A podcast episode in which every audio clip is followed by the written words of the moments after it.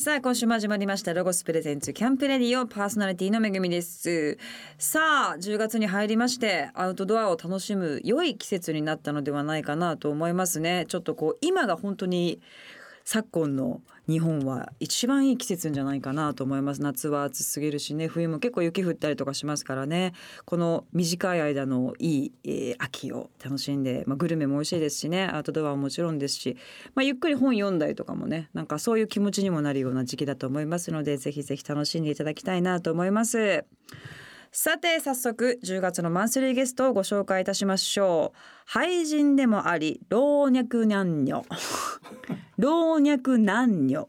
幅広い層へ俳句の楽しさを伝えるために活動されている堀本裕樹さんです。よろしくお願いいたします。お願いします。初めてお伺いはい初めまして。もう知的が爆発したような雰囲気をお持ちな感じですけれども。えっ、とまあ俳人でやられてですね、まあ、俳句の結社、はい、総会俳句会の主催者であられるということなんですけども、はい、俳句結社というとなんかすごくこうどういう団体なんだろうっていうような感じがしますが、はい、内容はどんな活動されてるんですか、まあ、俳句を好む人たちが集まって、まあ、句会というねものを催して、えー、お互いの俳句を発表して、はいはい、で先生がそれを選んでこう指導するみたいな。で僕がまあ一応まあ総会俳句会のまあ先生というか主催という形でやらせていただいてます。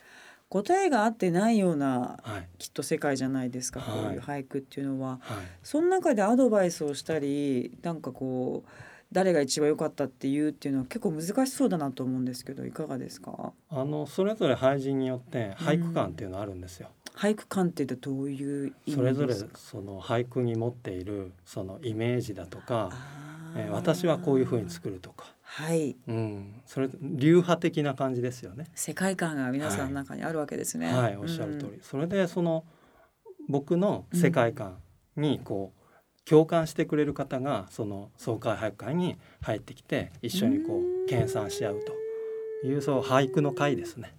なるほど。その、はい堀本さんの世界観っていうのは、まあ、ご自分で言うのもなんかねちょっと難しい部分あるかもしれませんけど、はい、どういう感じに思われてますか？うん僕はあの和歌山県の生まれで、えー、両親が熊野本宮っていう、うん、世界遺産世界遺産の、えー、すごい田舎なんですよ。で自然大自然があって、えー、でそこでまあ生まれ育ったみたいなところがあるのでとにかくこう自然の大きさっていうのをこう大事にして。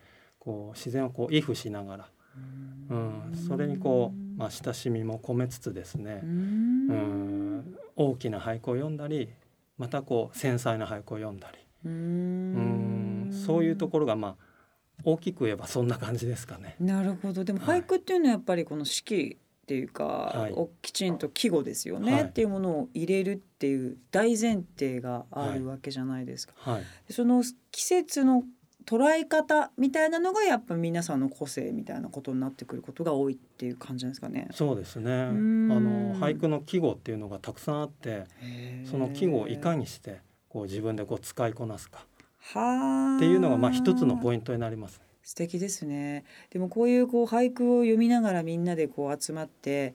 なんていうんですかね、まあ、お茶とか飲みながらやるっていうのはものすごい昔からきっとやられてる行為ですよね。そうですね。ねもう本当にまあたどれば万葉集のねそこ和歌までたどり着くんですけどもなるほど、まあ、室町とかまあ盛んだったのがまあ江戸時代とか。っていうことですね。でまあ皆さんご存知の松尾芭蕉。はい。はい、旅をしながら。そうですね。奥の細道ですよね。芭蕉はまあ江戸前期の俳人でして、うん、まあそのあたりからね、やっぱり俳句がこう芸術になっていったっていうか深まっていったっていうことですよね。なるほどね。すごく興味深い俳句の世界ですけれども今日はですねいろんなお話をゆっくりと伺っていきたいと思います、えー、お話を伺う前に、えー、曲を聴いていきたいと思います。今回あれですよね。えっ、ー、と堀本さんのお好きな曲を、はい、えー、選んでいただいたということなんですけども曲を紹介していただいてもよろしいでしょうか？はい、えー、永井真理子さんでワイルドで行こうを聞いてください。ロゴスプレゼンツキャンプラジオ。懐かしいですね。お送りしたのは永井真理子さんでワイルドで行こうでした。さあ、えー、今週のゲストはですね、えー、俳人の堀本裕樹さんです。俳人というですね、まあ、言葉が、まあ、もちろんご存知の方もいらっしゃると思いますが、まあ、ちょっとどういうことだろうって思う方も、えー、もしかしているかなと思うんですが、まあ、俳句を作りになる作家さんというような、はい、あ表現でいいんですかね。はい、はい、えー、そちらの職業が俳人というような、えー、呼ばれ方をしているということなんですけども俳句やるしかもプロでってなかなかの、うん、レアな世界というか 道だと思うんですけど。はいどういったタイミングで俳句に出会われたんですかまずは？うん出会ったタイミングは大学2年の時俳句サークルに入ってそうですか。出会ったんですけども、うん、でもまさかその時は俳人になるとか全然思ってなかったです。そうですか、はい、でハサークル入ってものすごくのめり込んでいったというような感じなんですか？そうですね。もともと小説家になりたくてこう文章を磨いてたんですけどもあの小説っていうのはまあ散文って言い方するんですけどもあの俳句は韻文。まあ詩の言葉ですよね。はいはいはい、はい、だから散文であるその小説を磨くには俳句をやればいいかなって思ったんです。というのは芥川龍之介とか夏目漱石とか、えー、小説家ですよね、えー、でも一方で俳句もすごくよく読んだんですうん先に読んでたんですか？もともと俳句スタートだったっていうことなんですか？あのまあ同時ぐらいの感じで、はい、小説書きながら俳句も作ってたんですね。へえあそうなんですね、はい、でもどうなんですか？私もちょっとどちらがどういう感覚で作るかっていうのがちょっとまだ分かってないんですけど、はい。なんなんです？全く違う脳って感じですよねきっと。そうですね。同じ言葉でもやっぱり三文と韻文では使う脳がねちょっと違うなと思うんですよ。言い過ぎちゃダメですもんね俳句って、うん、語りすぎてもダメですし、はい。はい、めちゃくちゃセンスの本当に必要な。なんかまあ向き不向きはあるでしょうね。うんいや すごいと思います。うんあまりウィットに富んだことだけ並べても微妙ですし、はい、ちょっと時代背景なんかも必要、はい、あのお出しになってる本とか結構今の現代用語というか言葉とかも結構出てきたりとかするからその辺のバランスとかもすごく奥が深そうですよね。そうですね。どういう言葉を取り入れて今の俳句にするかっていうのはすごくやっぱりあの自分なりの感覚っていうか感性っていうのは必要になりますね。そうですよね、はいそしてそのサークルに入っていってどういう流れでプロのを志すようにななられたんですか？うんまああの俳句をやって大学卒業してでやっぱりあの小説家になりたくてフリーター1年やったんですよ。そうですか、はい、でまあブラブラしててでもなかなか小説書けなくて。でなんかやっぱ就職してあの世の中のことを知ってやっぱ小説とかね書けるのかなと思って就職したんですよね。でその中でもまあ小説書きながらも俳句もやっぱり作り続けてて。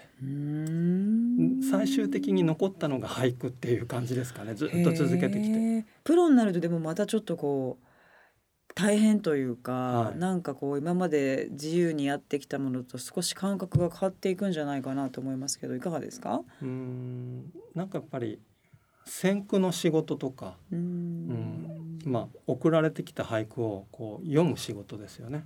それを選ぶ仕事っていうのがプロっていうふうにこうある程度認められるとそれが増えてきます。だから自分の創作活動ももちろん大事なんですけども送られてきた俳句をこう読んで選句するっていう。難しい。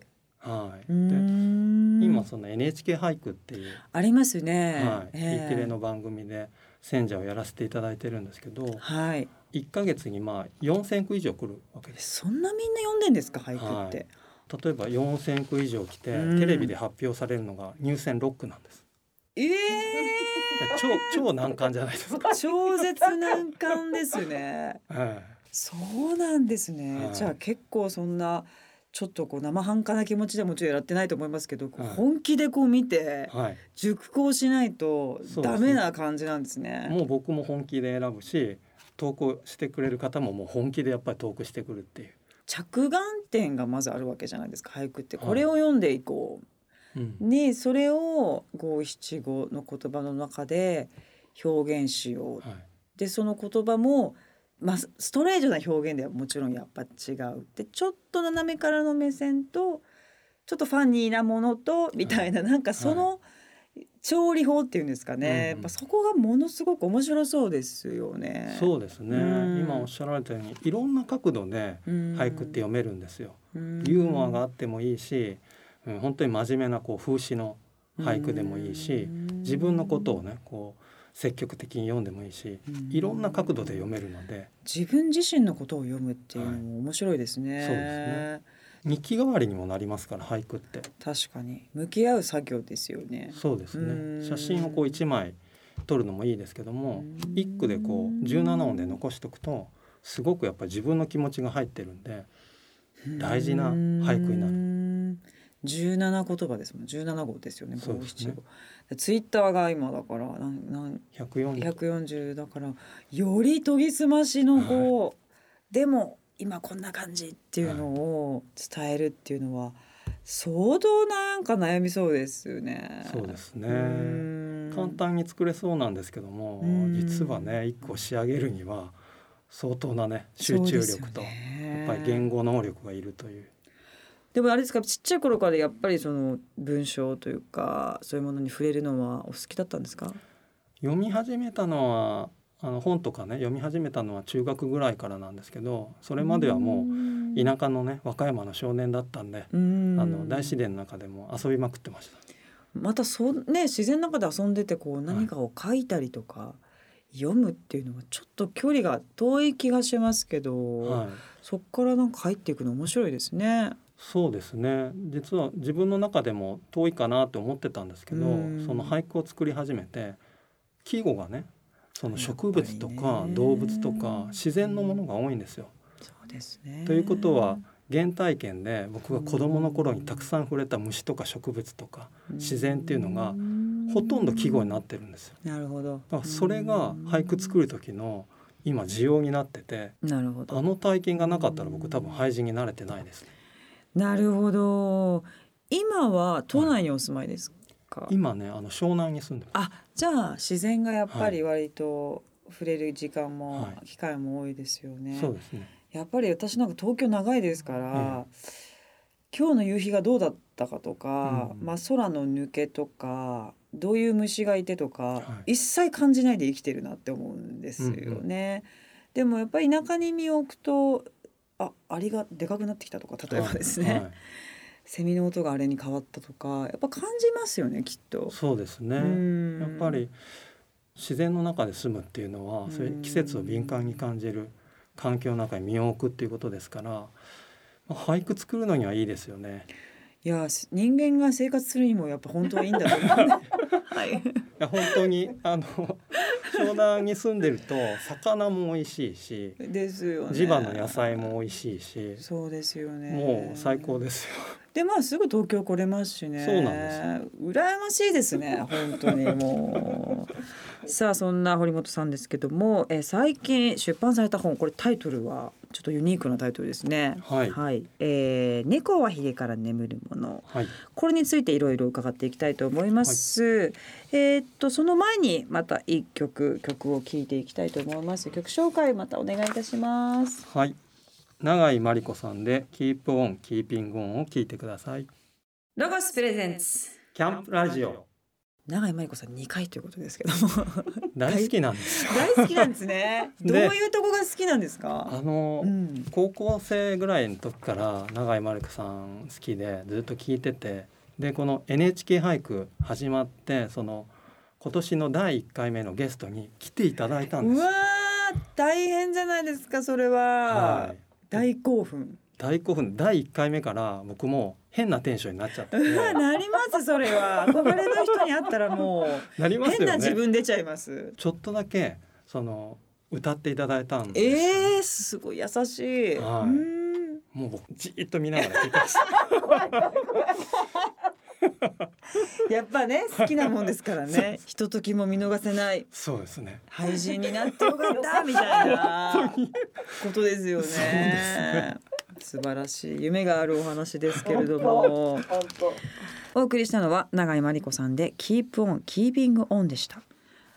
さあ最近ですね。出版された本「えー、猫はひげから眠るもの」えー、こちらの本なんですけども幻冬舎から、えー、発売ということで、はい、猫俳句大賞に寄せられた約3万句から猫が可愛くてしょうがないよりすぐりの299句をまとめられました。ということで猫の好きなファンの方本当多いですよね。はい、やっぱりこう何でしょう写真動画、絵小物、まあ、そして俳句までなんかさまざまな角度から猫を表現したい方が多いですけどもやっぱお好きなんですね猫ちゃん。そうですねただね僕自身は飼ったことないんです。あれ？そうですか。えどういうこと？でもなんかこう猫をテーマにっていうのはどういう発想から出たんですか？これはそのやっぱり猫俳句っていうのが世の中にたくさんあって。で犬よりも猫を読む方がやっぱり圧倒的に多いんですよ。でそれはどうしてですか？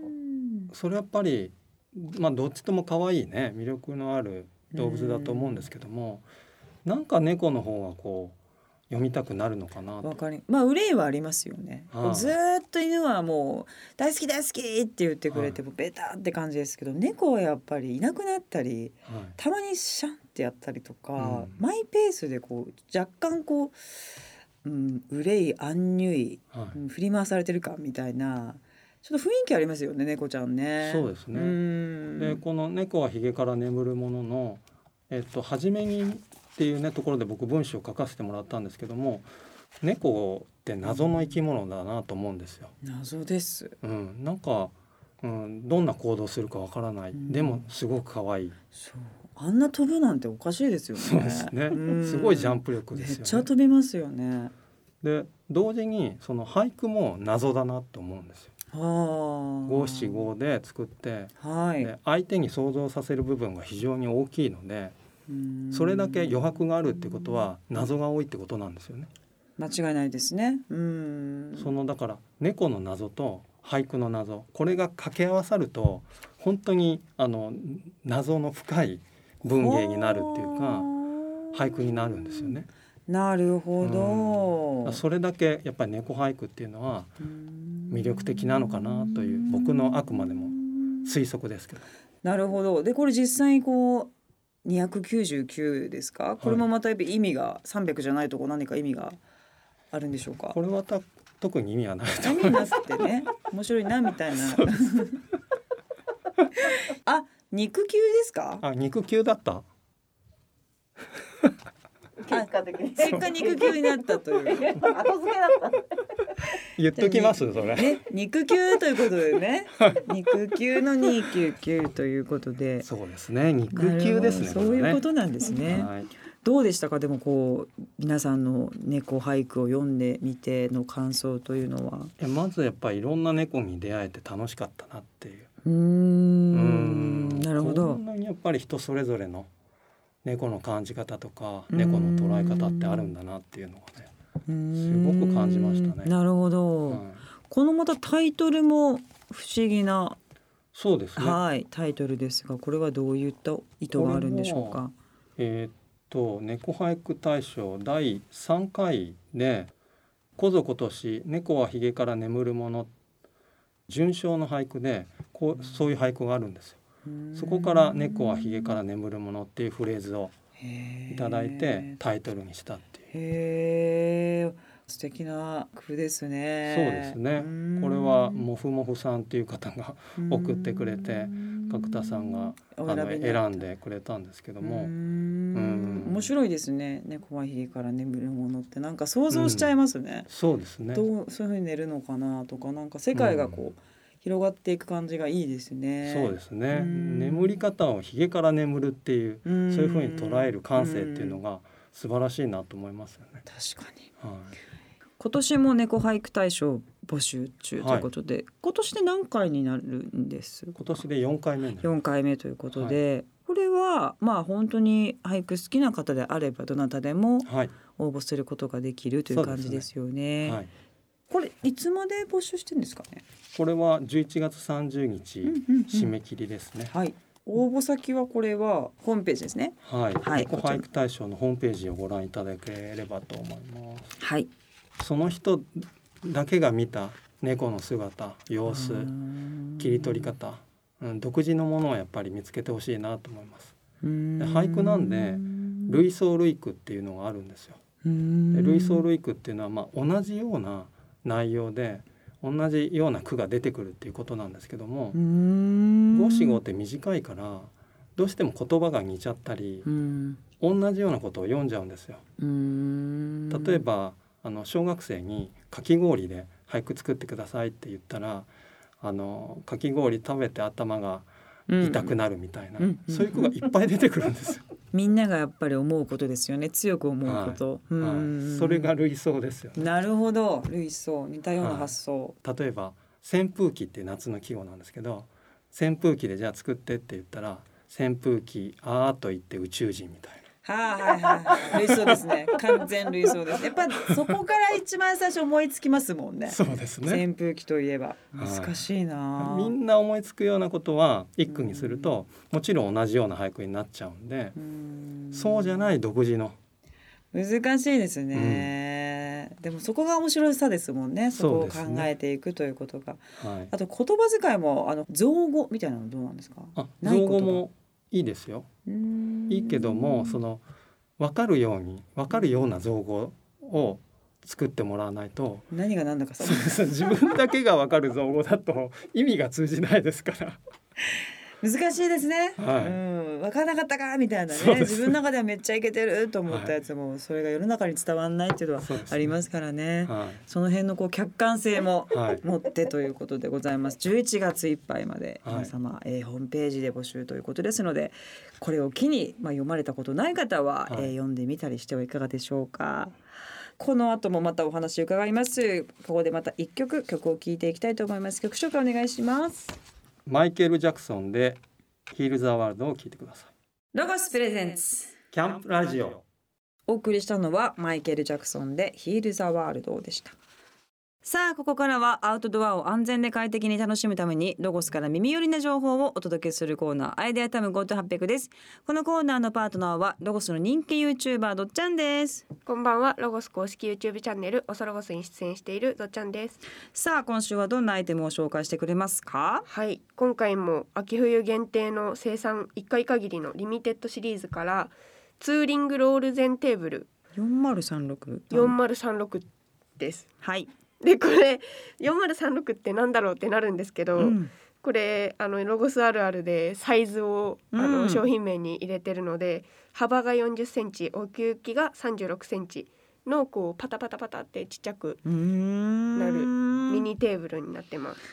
どれぐらいってことなんですかね？これ A3 サイズよりちょっと大きめのサイズで、はい、人用の、まあ、ソロキャンプ、うんうんうん、まさに一人用の食事、はい、マグカップを置くのにベストなサイズというなるほどねことなんですね。まあもう大きいのも確かにいらないですもんね、ソロキャンプの方にはね。ああちっちゃいへえまあでもそんなんでいいのか。はい。今まで限定品じゃない通常品でロールゼンテーブルあったんですけど、ちょっと天板が2枚少なくて。ちょっとミニマルムサイズなんですけど、今回リミテッドっていうことでちょっと天板2枚追加して6枚まあねそれぐらいはあった方が良さそうな気もしますが、テーブルの高さが10.5センチ天板は6枚の板が並ぶように構成されていて天板になる板と足を重ねるように折りたためるのでコンパクトに収納できます。重さ 830g で軽く、えー、収納時の幅も40センチということですのでまたこう巾着袋的なものに入る感じなんですかね？はい、そうです。うんうんうん、組み立てはどんな感じですか？組み立てもすごい簡単でもう見たらわかる感じになってるんですけど錆に強いアルミ製でできててすごいちっちゃいながら耐荷重30キロあって結構ソロキャンパーはこういうちっちゃいテーブルを持っていく方が多いです。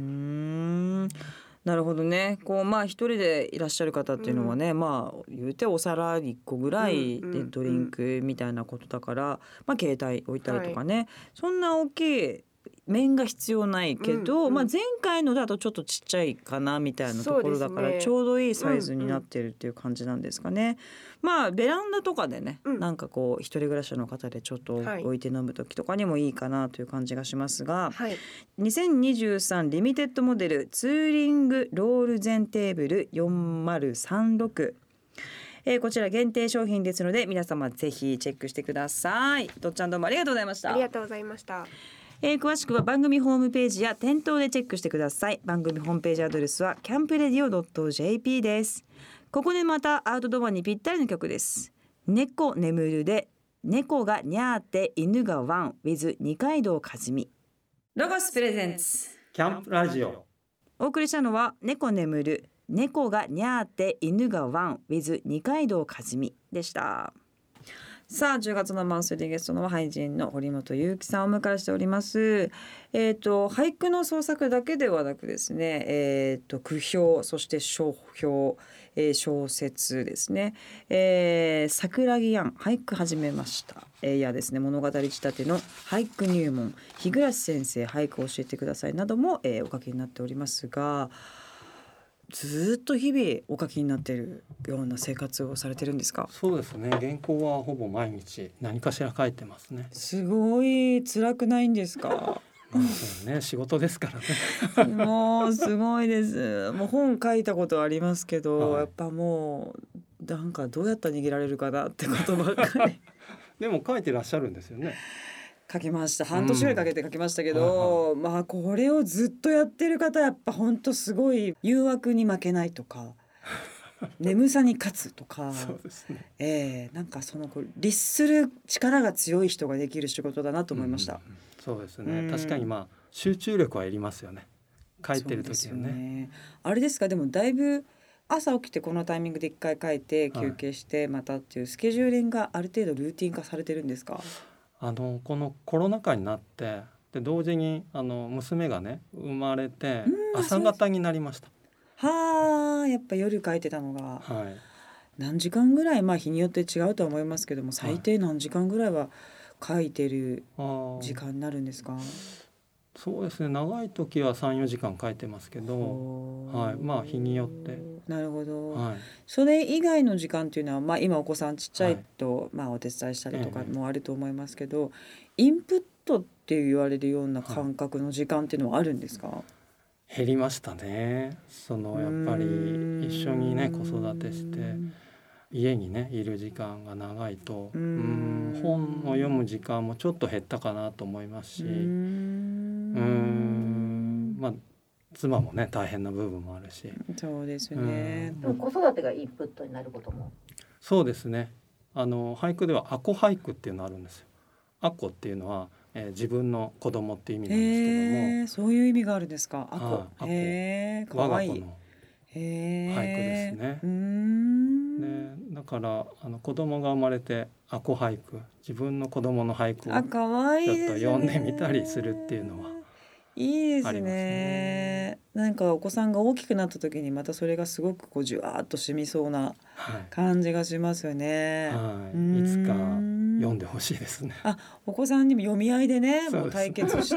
対決して。そういうのもね楽しそうですけれども、はい、これはもうとんでもないのできちゃったなみたいな。すごいじゃんみたいな時ももちろんあるわけですよね。たまになんかでもううわみたいなそう思ってこう作って、えー、その句会っていう俳句を発表するところに出すじゃないですか。それって無記名で出すんですよ。だからみんな弟子たちと一緒に混ざって僕の俳句がこうねすごい選句するわけですよね。えー、僕の句を全然選んでくれない時あります。そんな自信満々で出して選ばれないなんてことあるんですね。はい、もうありますよ。はあ面白いですよね。そのズレってまあ何においてもあると思うんですよね。洋服だって、はい、これマジやばいって思ったのは売れないとか、はい、音楽だってそうですし、私芝居とかもそうですけど。うんこれなんでこんなことが起きるんでしょうね。うん、そうですね。面白いですよね。ね自分の俳句はいいとは言わないけども、でも本当にいいものっっていうのが必ずしもねすごく支持をされて見られるとか、選ばれるっていうことがない時もあるじゃないですか。あります逆もあって、はい、ちょっとこれ分かんないなっていうのが爆発ヒットしたりとか。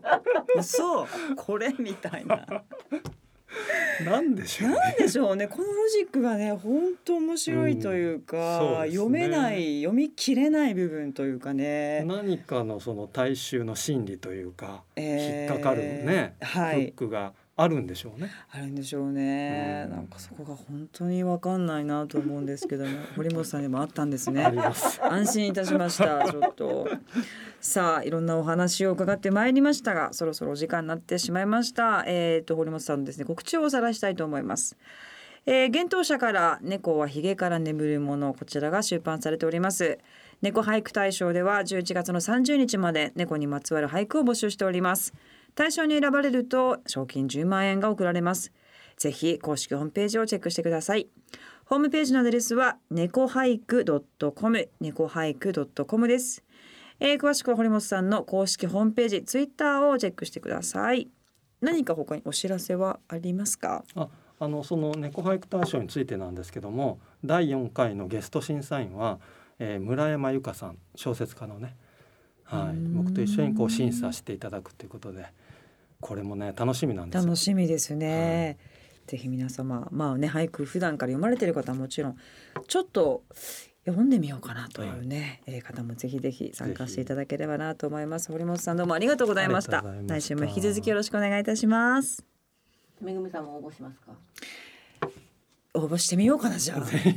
うちあの犬ですけど。猫 猫のように猫だと思ってちょっとはい考えてみようかなと思います。ありがとうございました。ありがとうございました。